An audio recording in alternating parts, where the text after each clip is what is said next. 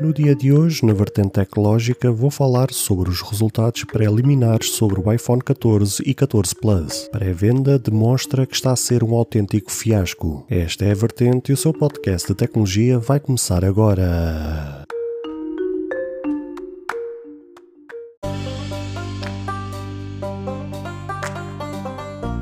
Olá, ouvintes deste podcast de tecnologia. Eu sou André Silva e esta é a minha, a sua, a vossa vertente tecnológica, onde aqui poderá ouvir notícias, entrevistas, coberturas de evento, opiniões e muito mais. Fica aí para ouvir esta vertente já a seguir. Compartilhe este episódio com aquela pessoa especial e deixe o seu like, o seu comentário. Ah, e não se esqueça de ativar o sino para receber as notificações de todos os episódios.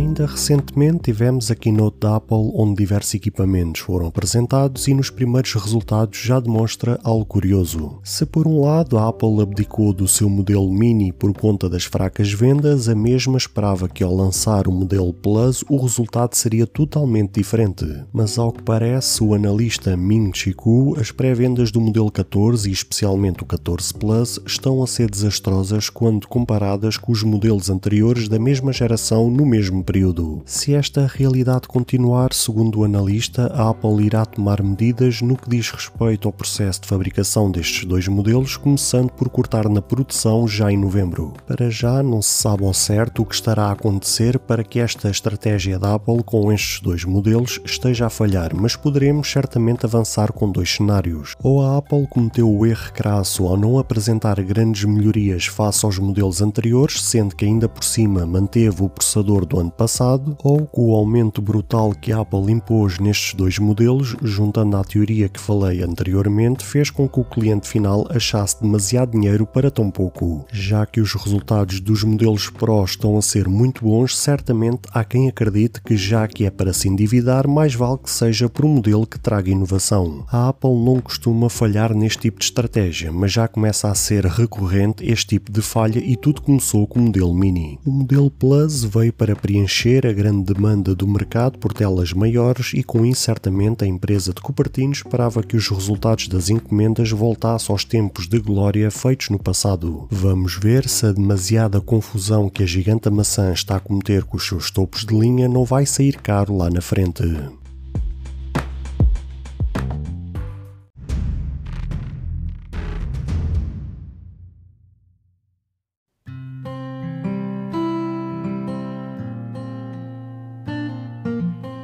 Caro ouvinte, chegamos ao fim de mais um episódio. Grato pelo tempo disponibilizado. Se gostou deste episódio, peço por favor que passe no Apple Podcast e avalie e comente este projeto, ou se a sua plataforma de podcast permitir fazer alguma avaliação, ficarei eternamente grato se o fizer, para que seja recomendado nas pesquisas e chegue a mais pessoas como eu e você. Caso você tenha interesse em apoiar este projeto, basta aceder ao link que está na descrição deste episódio. Se tiver alguma questão, se fizer alguma crítica, seja ela positiva ou negativa, ou até mesmo queira sugerir algum tema para ser debatido no futuro em algum episódio, todos os contactos estarão na descrição de cada episódio, incluindo este. Obrigado pelo seu tempo e até ao próximo episódio.